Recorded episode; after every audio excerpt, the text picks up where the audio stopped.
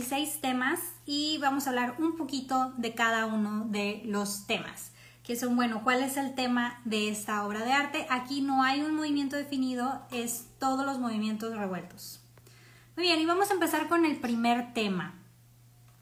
El primer tema que vamos a ver son animales. En las obras es, es muy común, o era muy común también con anterioridad, este, pintar animales. Y aquí estamos viendo Venus de Urbino y estamos viendo que a sus pies está un perrito. Un perrito en aquel entonces representaba fidelidad. Entonces, esto se volvió muy popular, no tanto al, principio. Al principio, por ejemplo, los egipcios eh, representaban mucho los animales y los egipcios tenían una representación diferente a lo que tenían después los renacentistas y los románticos y los neoclasicistas. Para los egipcios los animales eran deidades, normalmente representaban deidades, estamos viendo el gato de Bastet, estamos viendo el león que es Sehmen, estamos viendo el... ¿Qué otro me, sé? Eh, Ra, que representaba un pájaro, eh, Anubis, que representaba un, perro. Este, entonces todos estos representaban deidades y era como lo utilizaba Egipto. Ahora, después del Renacimiento, había específicos um, animales que representaban algo en específico. El perro representaba fidelidad y esos eran muy muy comunes de ponerlos, por ejemplo, inclusive en familias. También ahorita vamos a ver el retrato de Adolfini y ahí también aparece un perro y eso representa fidelidad.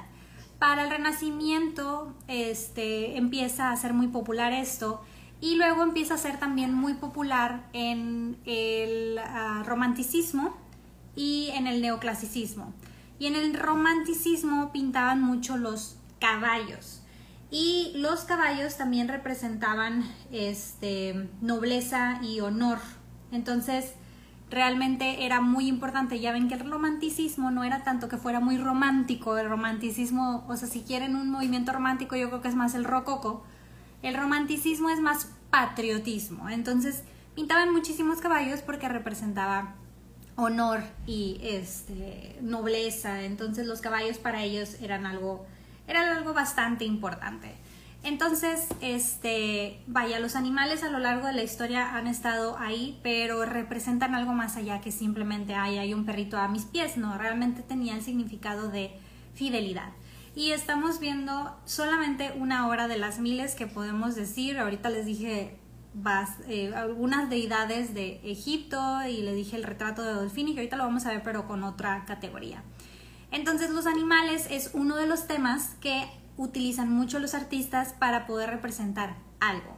No solamente pintar un animal por pintarlo. Claro que cuando ya empiezan a hacer este, cityscapes, de que empiezan a pintar el día a día, ponen ahí a los animales porque es parte del de día a día de las personas. Pero normalmente en este periodo de tiempo, sobre todo en el Renacimiento, el romanticismo y el neoclasicismo era, era más común pintar animales que representaran algo.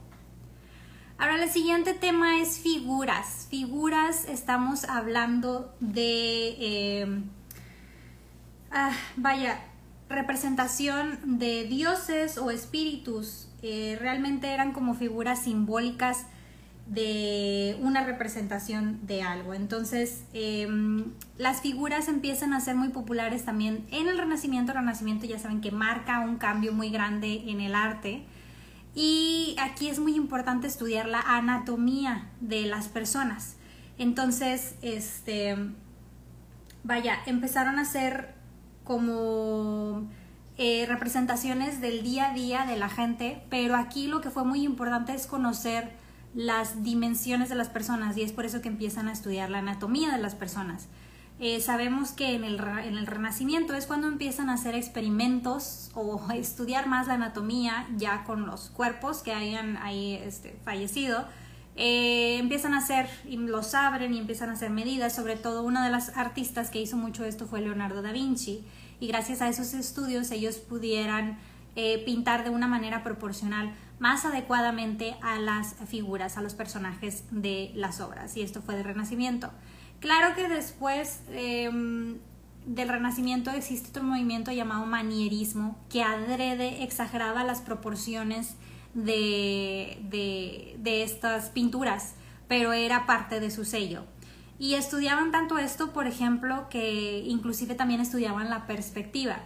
Para los que conocen el David de Miguel Ángel, el David es una obra gigantesca, creo que aproximadamente 5 metros, si no mal recuerdo, pero este, cuando tú lo ves, tú lo ves en proporción real.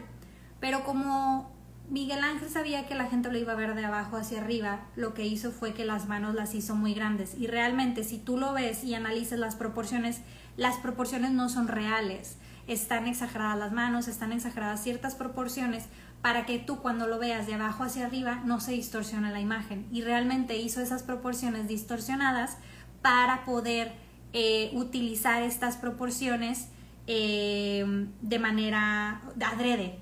Estaban utilizando estas proporciones, vaya, cambiantes para este para que tú cuando lo veas de abajo lo veas bien. Entonces era tanto su conocimiento de las proporciones humanas que inclusive las alteraba para que a tu vista la perspectiva no se alterara. Entonces fue algo muy importante.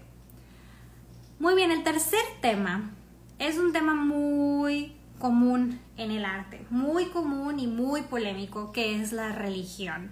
Realmente los artistas desde los inicios de los tiempos han estado representando su religión. Vaya, mm, la religión, el catolicismo y el cristianismo em, fueron increíblemente importantes.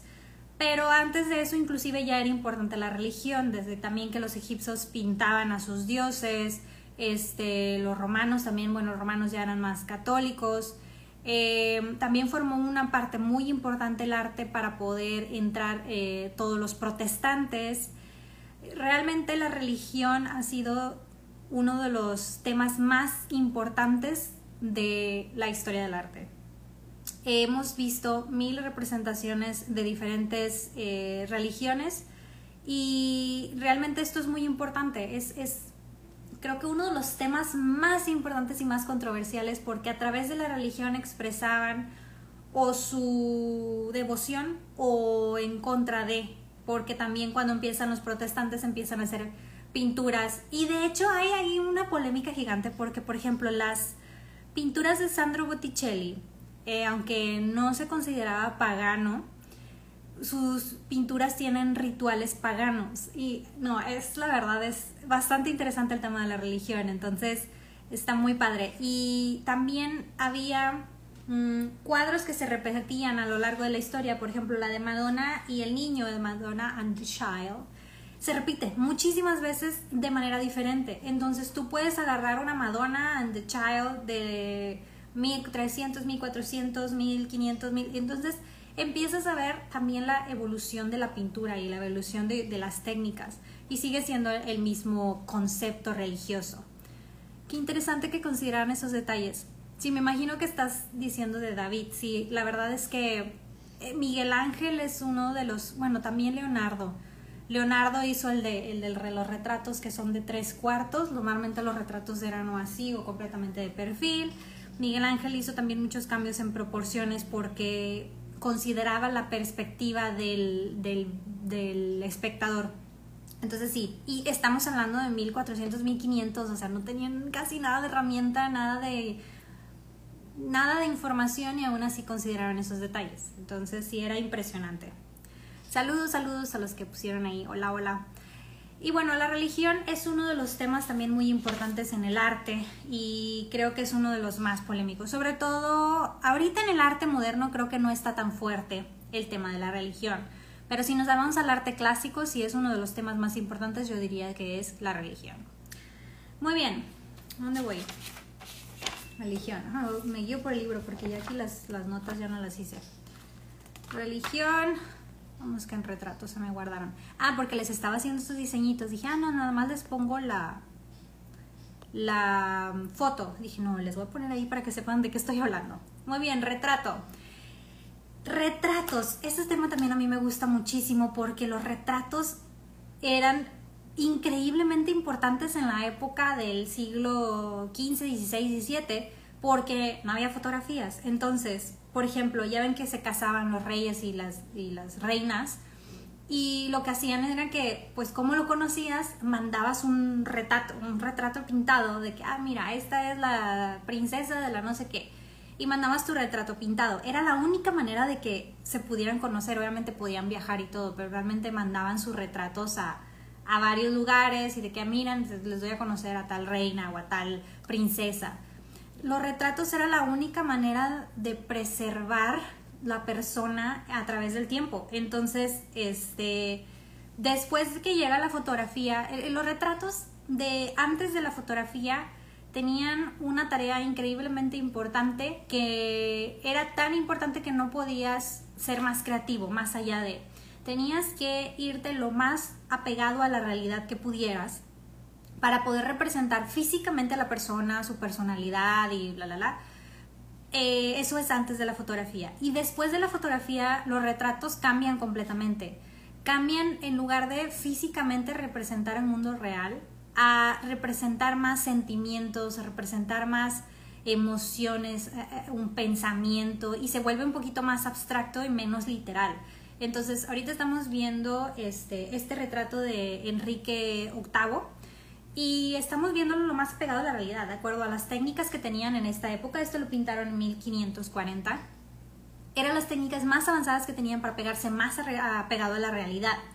Pero después de la fotografía, ¿qué pasa? La fotografía ya podía este, tener una imagen a la realidad. Entonces, esto ya no era necesario en la pintura y en la pintura les da esa libertad de, bueno, ahora voy a hacer retratos, pero libres, creativos y voy a representar a esta persona y estamos viendo a, un Picasso haciendo un retrato de una persona y ves al, cuadro y no ves a la persona, ves algo súper abstracto.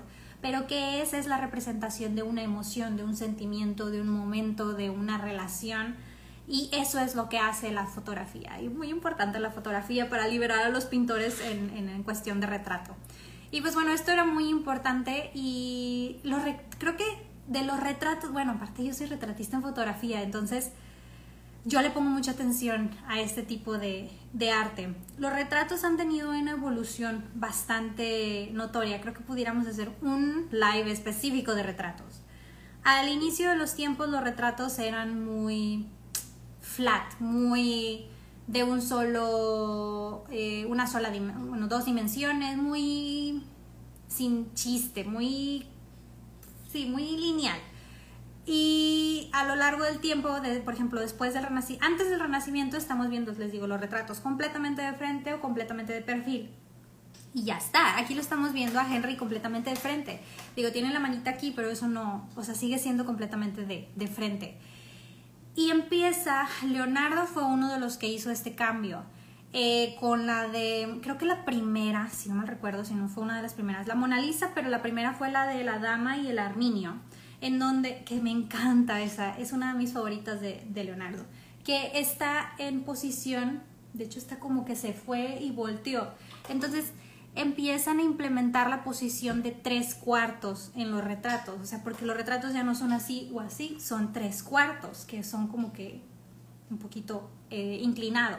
Y eso empieza a ser una revolución y un cambio, estamos hablando de, de 500 años atrás, entonces eso fue un cambio de, ángulos y perspectivas. Y después de esto empiezan a hacer las, las perspectivas lineales de profundidad, porque estamos viendo aquí no existe profundidad, entonces cuando los retratos empiezan a tener profundidad, empiezan a tener más realismo.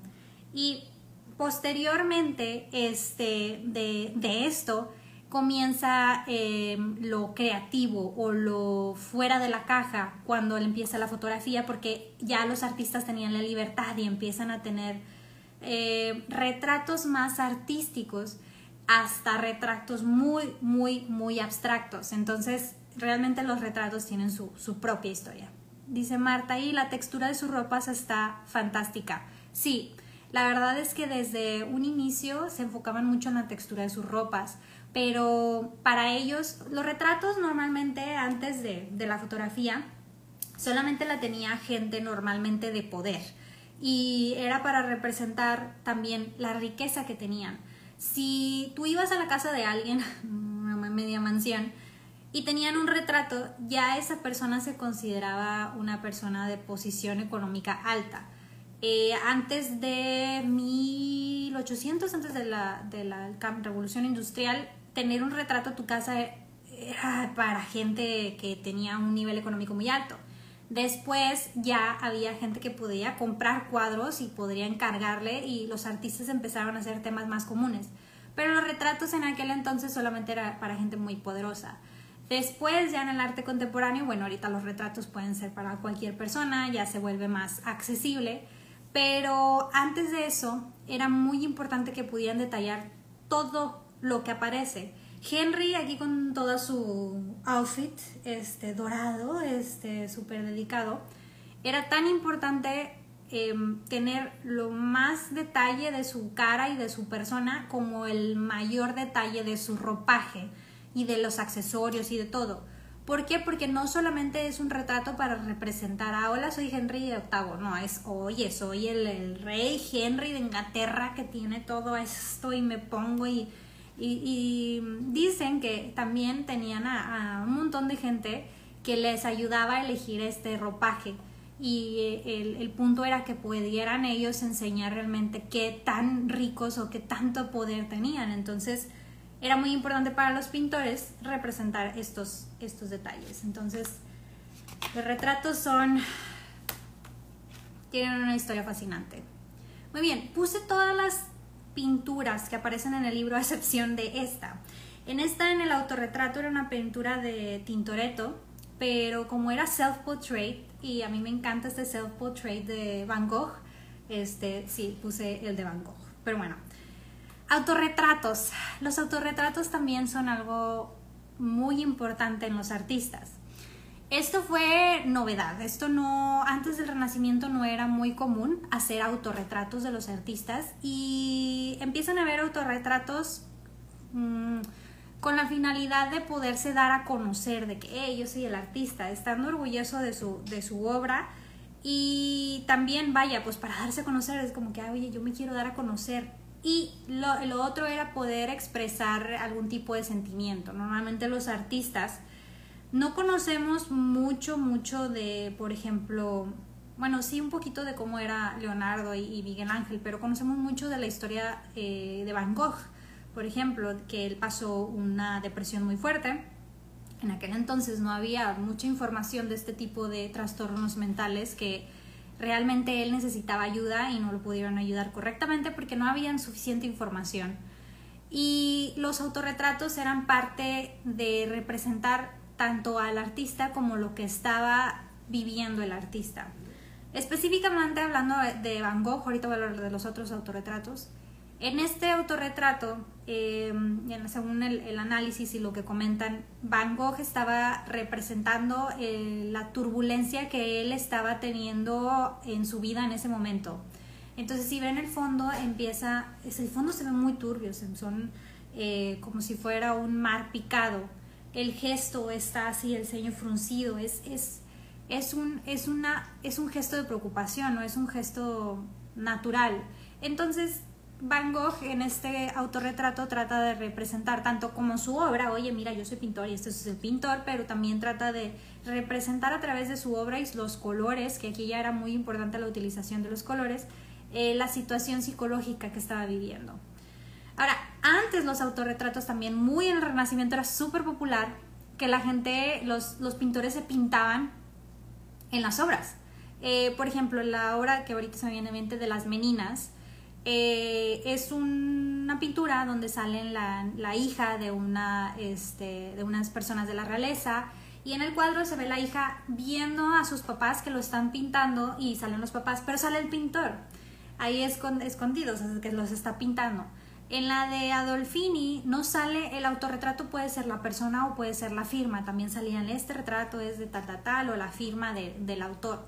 En muchos de Napoleón también sale, eh, este no lo he visto, pero me contaron cuando fui a París, una obra, no la pude ver, pero una obra de la boda de, Napoleón, y sale en parte de los espectadores el, el, pintor. Entonces era muy, muy popular que los pintores se pintaran en alguna en inclusive las comisiones que les encargaban de que, ah, sabes que píntame mi boda, píntame un retrato familiar, píntame tal, y se ponían ahí los pintores como, como invitados o atrás o en el espejo, ponían ahí su firma, entonces esto era muy común también, que era parte de una firma bastante creativa de los pintores que era, se ponían ellos ahí. No era la firma que ponían aquí al ladito de, ay, Claude Monet. No, era que ellos se pintaran físicamente en, en las obras y esto era algo muy popular también en, en aquel tiempo.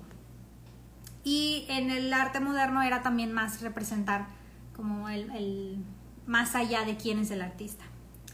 Muy bien. Y pues ya me estoy extendiendo un chorro y son 26. Bueno, interiores, no me voy a extender tanto. Dice Tito, yo me he puesto a mí o a algo mío en los renders que he hecho. Ándale. así como Tito se pone en sus renders este, que ha hecho, es, así se ponían los, los artistas. Perfecto, perfecto ejemplo del arte contemporáneo. Muy bien, otro tema son interiores. En los interiores, eh, esto se comienza cuando, cuando ya existen los planos, ya hay líneas y ya hay profundidad en, en, las um, obras. Antes no era posible porque pues, no tenías profundidad donde ponías los interiores, era, era muy complicado. Entonces, aquí estamos viendo uno de los populares, que es el retrato de Ardolfini y este, aquí también vemos, se ve el perro, así, ah, ahí está el perro abajo, al lado de en vivo, al lado ahí está el perrito. Ya ven que les decía que representara fidelidad. La firma de este, el, artista está aquí, arriba del reloj está la firma. Y dicen que en el espejo se ve, pero eso sí nunca lo pude ver yo. Este, pero dicen que en, persona sí puedes ver ahí al, monito, pero sí los, se ponen escondidos. Pero bueno, Em, la pintura de interiores también en esta época, también en el arte clásico, era la representación de la riqueza, era de que mira mi ropaje, este, por ejemplo, la, la no se ve mucho la, la muchacha, pero todo la, vaya, ¿cómo se dice? El vestido de la muchacha con tanto ropaje era señal de riqueza. Los zapatos que tienen ahí de madera tirados al lado del pie de Adolfini era también de riqueza. Las naranjas en la ventana y en la mesa era señal de riqueza. Entonces, eh, por ejemplo, todo lo de los interiores, la lámpara, el espejo y todo esto empieza a ser popular eh, después de 1400, que ya empiezan a, vaya, ya tienen la, la, la educación de hacer las líneas y los ángulos y ya tienen profundidad. Antes de esto no era muy popular hacerlo de los interiores. Muy bien, mitología, le voy a dar un poquito más recio. Eh, la mitología también ha sido un tema muy importante eh, para los artistas. Y vaya, son mitos de cualquier tipo y, vaya, son, son historias clásicas. Entonces, pueden ser representadas literalmente, pero normalmente los artistas lo que hacían era poner su toque de interpretación de estos mitos. Al final son mitos y empiezan a contar y obviamente se empieza a transformar la historia y, lo que te van contando y los artistas agarraban estos mitos. Aquí estamos viendo el Diod of the Orati, que es muy popular. Este está gigantesco, está precioso, precioso. Está en el The Louvre. O sea, sí está muy impresionante por el tamaño. Mide, a ver, aquí tengo 3.30 por 4.25. O sea, 3 metros por 4. Entonces, más de 3 metros por 4 metros. Está gigante y está impresionantísimo. Está la verdad muy, muy padre. Y bueno, en la mitología, vaya, hay muchísimos. Vemos mil de obras con Venus, que también les encantaba. Vemos, por ejemplo, la Botticelli, le encantaba Botticelli la mitología, que de hecho ahorita vamos a ver uno en Nature de Botticelli, que también es mucho de mitología. Pero bueno, nos vamos al que sigue, no se guardaron en orden. Allegory. Este sí lo tuve que buscar. Dice alegoría y yo. Pero bueno, este, alegoría es, eh, viene de la palabra griega de alegoría, que significa hablando de otra manera, speaking otherwise. Y básicamente lo de la alegoría dicen que son mensajes ocultos más allá de la representación literal. Y este me gustó mucho. Y era muy, muy común también en esta época.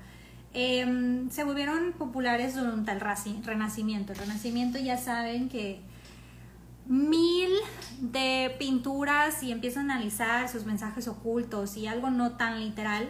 Y era un tema también. Entonces los, los renacentistas vinieron ahí a poner el desorden en las pinturas este, y de ahí ya, ya nadie los pudo parar. Entonces, eh, realmente eran representaciones de, y tenían como mensajes ocultos. También les encantaba mucho hasta los renacentistas. Con el paso del tiempo ya esto cambia, este, ya es más lo, lo abstracto que realmente un mensaje oculto, pero era un tema popular en la época del Renacimiento. El siguiente son landscapes o paisajes, que esto también se vuelve ya más popular después del Renacimiento. Yo creo que para la época del realismo esto ya empieza a ser muy muy popular. ¿Por qué? Porque no pintabas un landscape nada más o un paisaje nada más por pintarlo. Esto ya en la época del, del realismo, que es como 100, 200, 100 años después del Renacimiento, ya empieza a ser un poco más popular pintar eh, paisajes. Y de ahí en adelante empieza a ser muy popular. Entonces, este, vemos que después del realismo, en toda la época del impresionismo, y este, empieza a ser muy, muy popular este, este tema de los paisajes. Y algo muy importante de los paisajes es que al principio lo representaban como una mm, como un tributo, honor o como respeto hacia la naturaleza. Admiraban mucho a la naturaleza, pero también cómo la misma naturaleza te puede destruir si quiere, el poder de la naturaleza. Entonces, muchos artistas al principio, cuando empezaban a pintar los paisajes, lo empezaban a poner como que un poquito como devoción a la naturaleza por sus dos lados, tanto que es muy hermosa como que es muy poderosa y que si la naturaleza quiere, la naturaleza te destruye.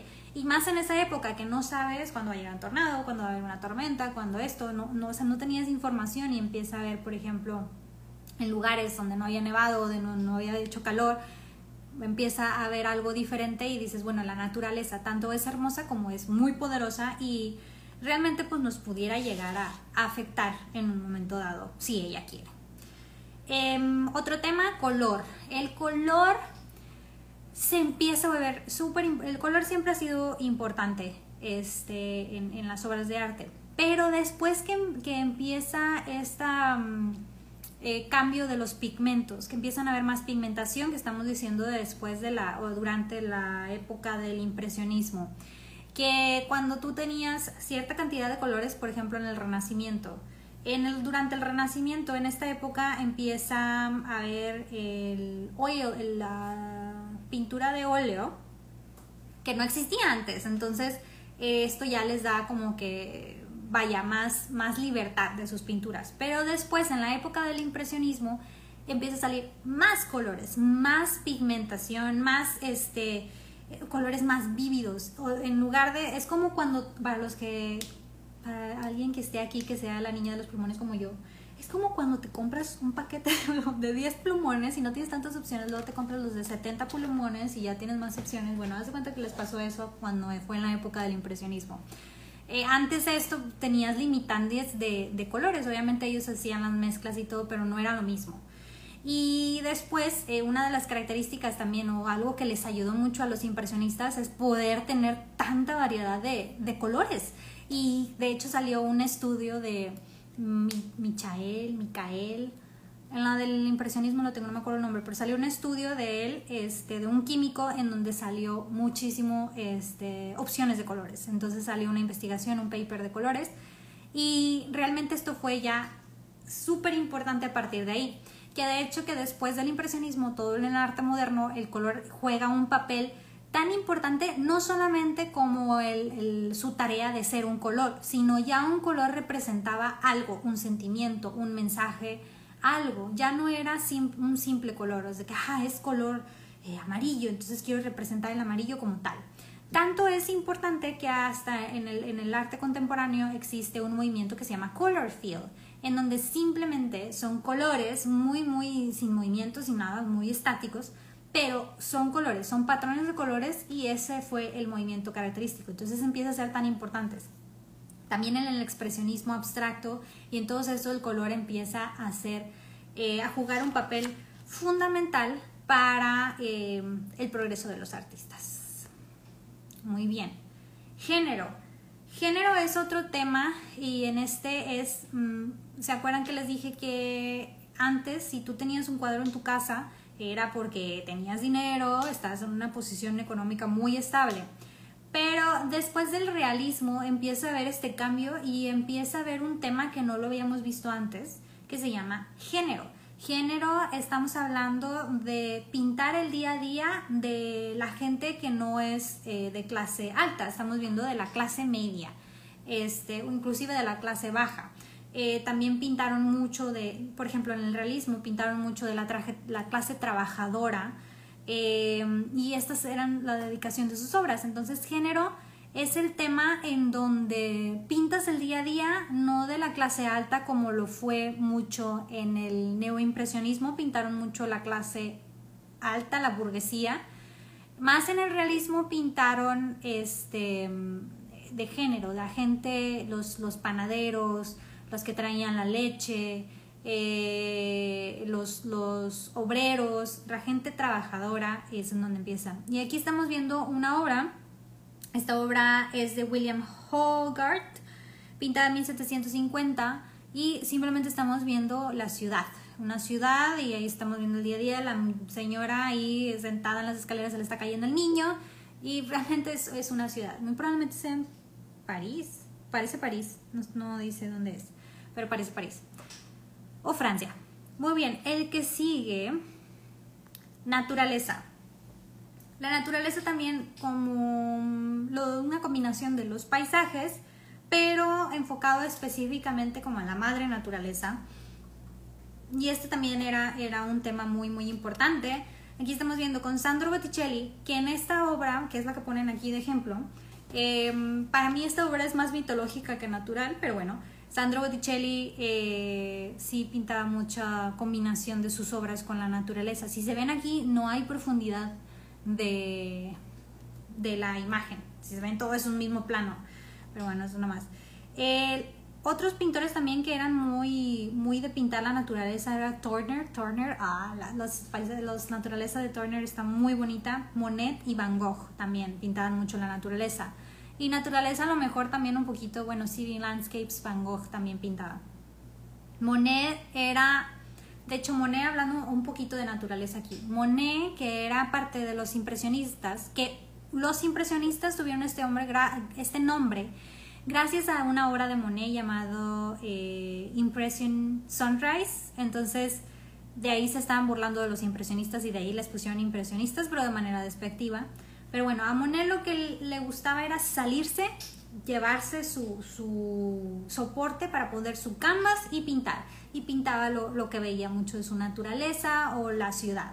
Entonces, em, esto de salir a pintar no se usaba. Era muy, muy loco como un pintor no va a estar pintando su trabajo en su estudio.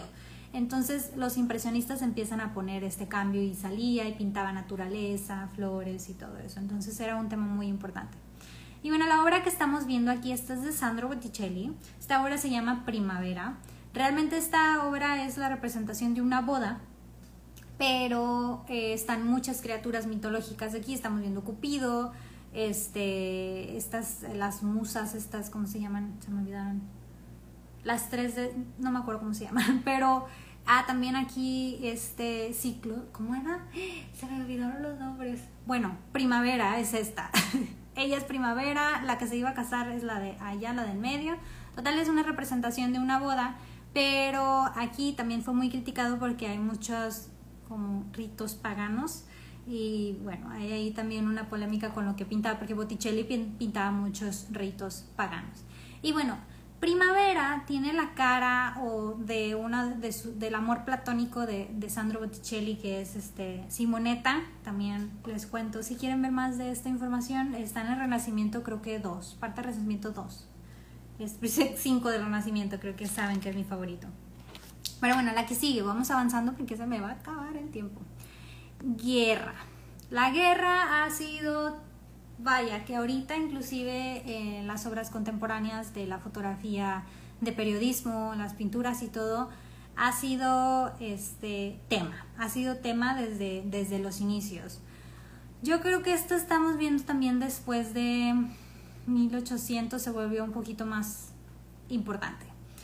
Y las obras en la guerra es tanto para representar los hechos que pasó, como representar su inconformidad de qué pasó. O inclusive representar victorias también, que era mucho de, del romanticismo.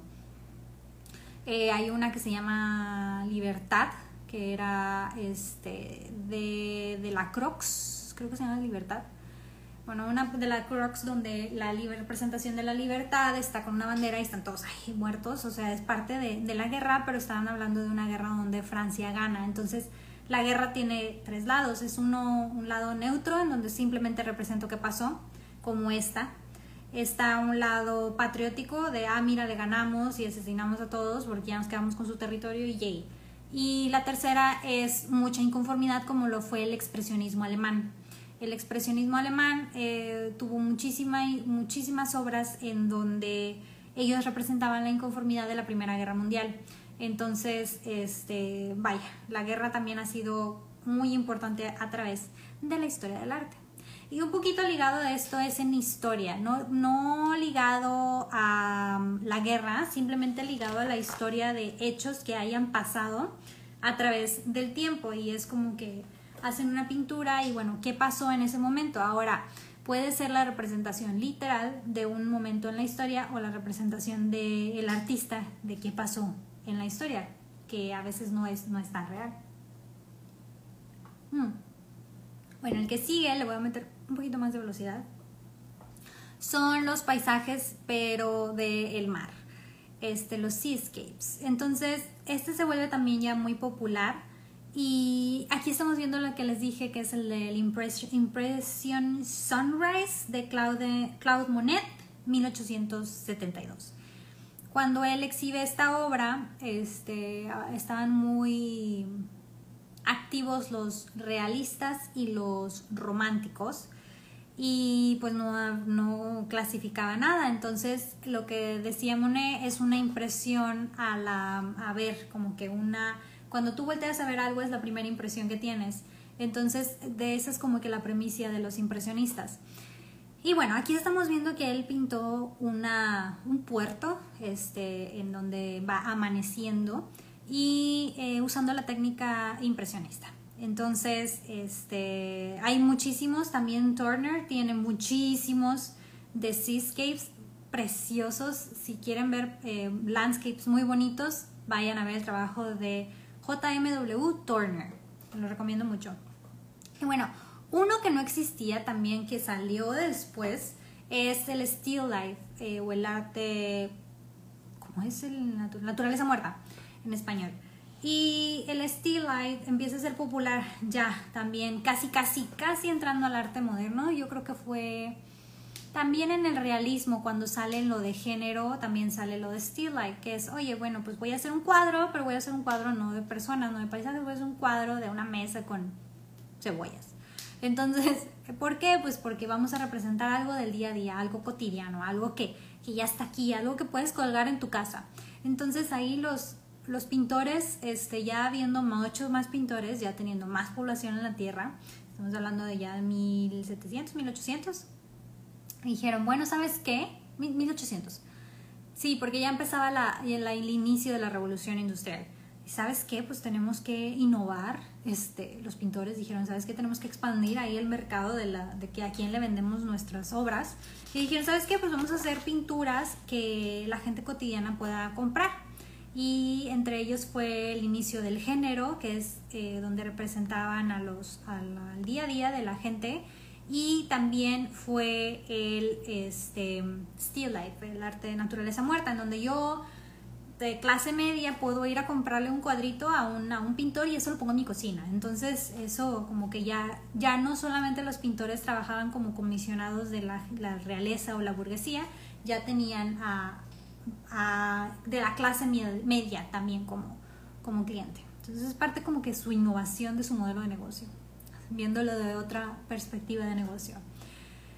Muy bien, este tema es muy de, de los artistas. Conocemos muchos artistas con muchas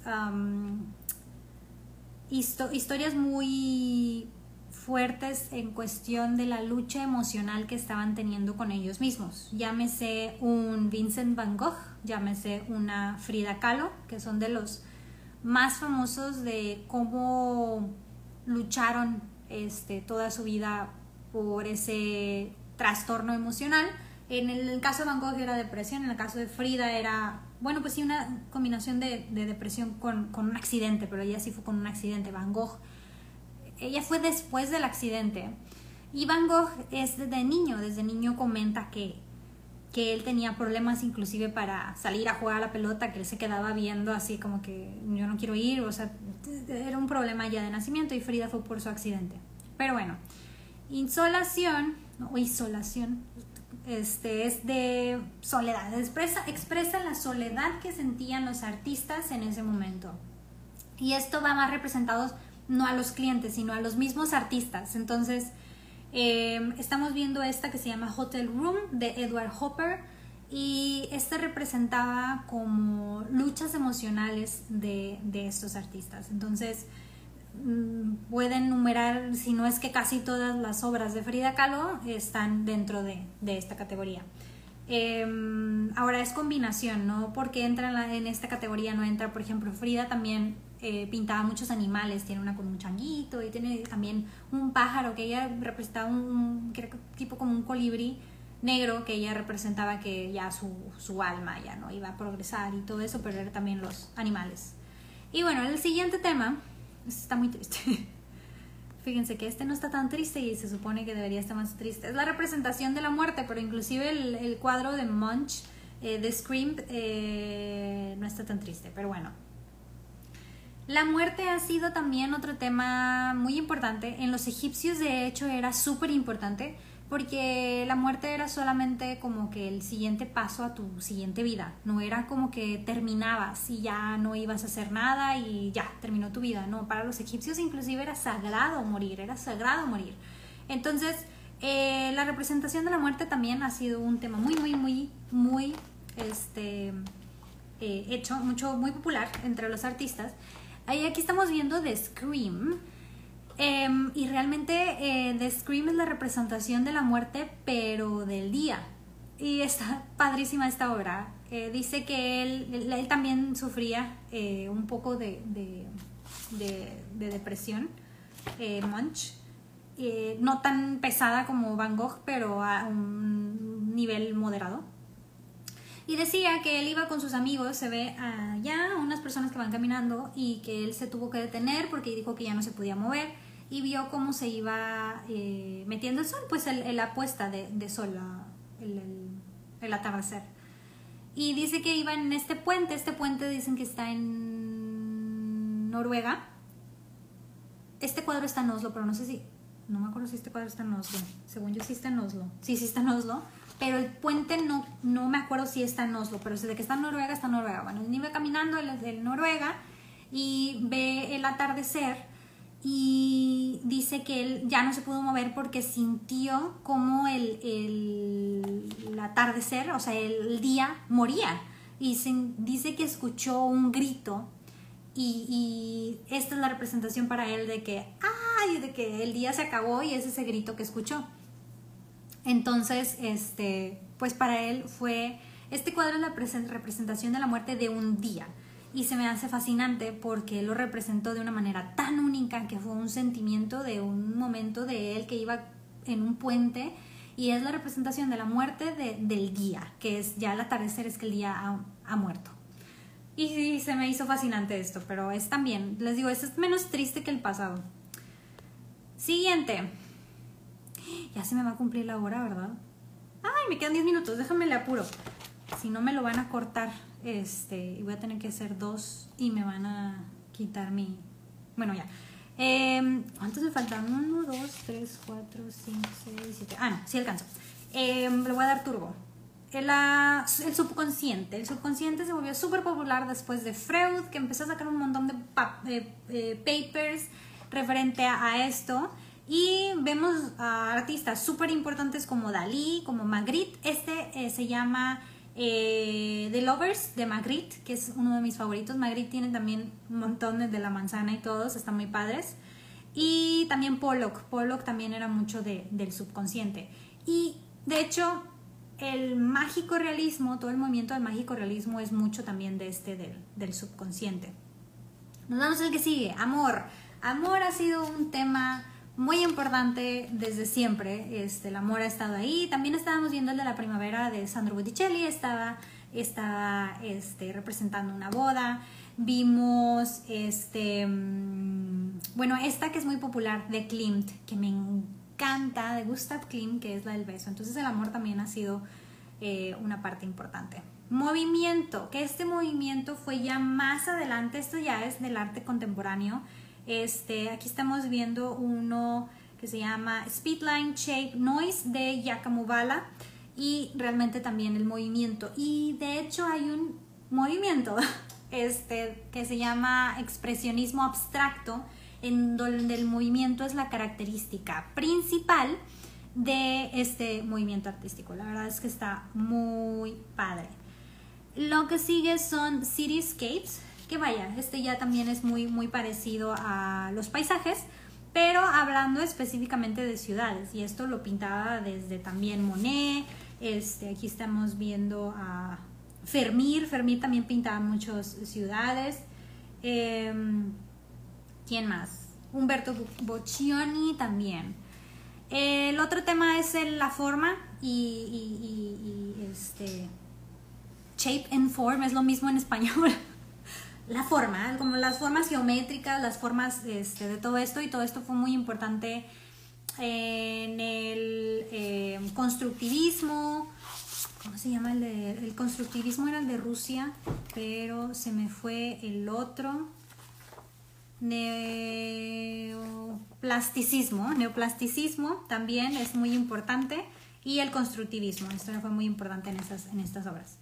Eh, Man-Made, que era ya de estar haciendo, aquí vemos una escultura muy famosa de Degas que se llama Leader Dancer Age 14.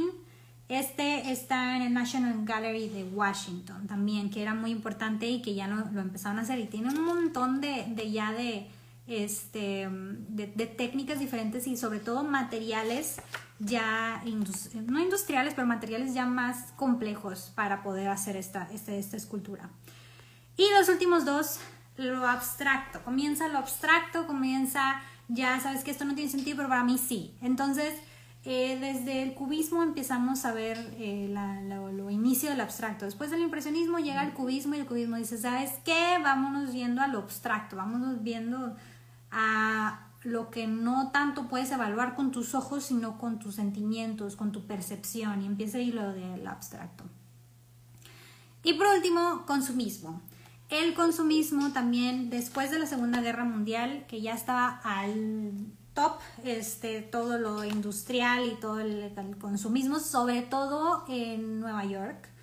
Londres también ahí no se quedaba atrás, pero Nueva York y Estados Unidos, uh, ahí después de la Segunda Guerra Mundial, la verdad es que sí, eran muy consumistas. Sigue, seguimos siendo, pero sigue siendo muy, muy, pero en ese entonces era como que muy, muy eh, importante también el consumismo y aquí estamos viendo una obra del movimiento del pop art de Liechtenstein.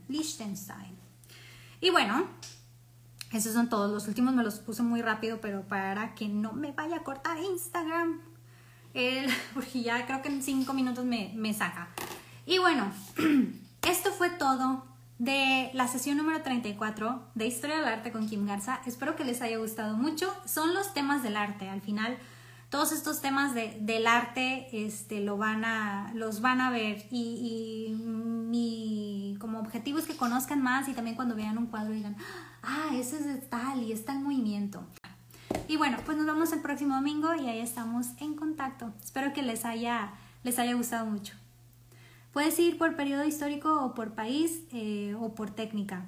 Sí, de hecho el próximo domingo vemos técnica. Y bueno, pues nos vemos el próximo domingo. Muchas gracias por estar aquí y que tengan excelente día. Bye.